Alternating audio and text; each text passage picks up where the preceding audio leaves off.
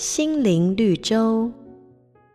有个商人发现村子山上全是猴子，就跟种地的农民说：“我用一只一百元跟你们买猴子。”村民一听，抓了几只猴子，商人果然给了一百元。不久，商人又说：“这次两百元。”于是全村的人都跑去抓猴子，因为这比种地更划算。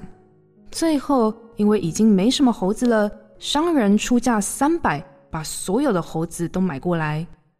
这天，商人有事回到城里去，他的助手跟农民说：“我一只三百元卖给你们，等商人回来，你们五百元卖给商人，就发财了。”村民疯了一般凑够钱，把猴子全买了回去。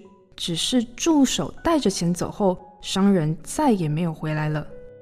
圣经曾说：“你们存心不可贪爱钱财，要以自己所有的为足。”其实，上帝不是教人不要钱，乃是教人不要贪财，因为贪会使人离开他的本分，甚至忘了上帝要我们去做的工作。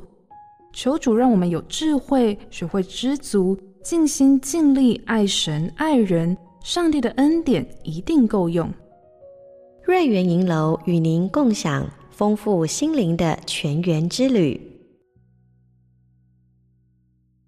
好家庭联播网，中部地区古典音乐台 FM 九七点七，北部地区 Bravo FM 九一点三。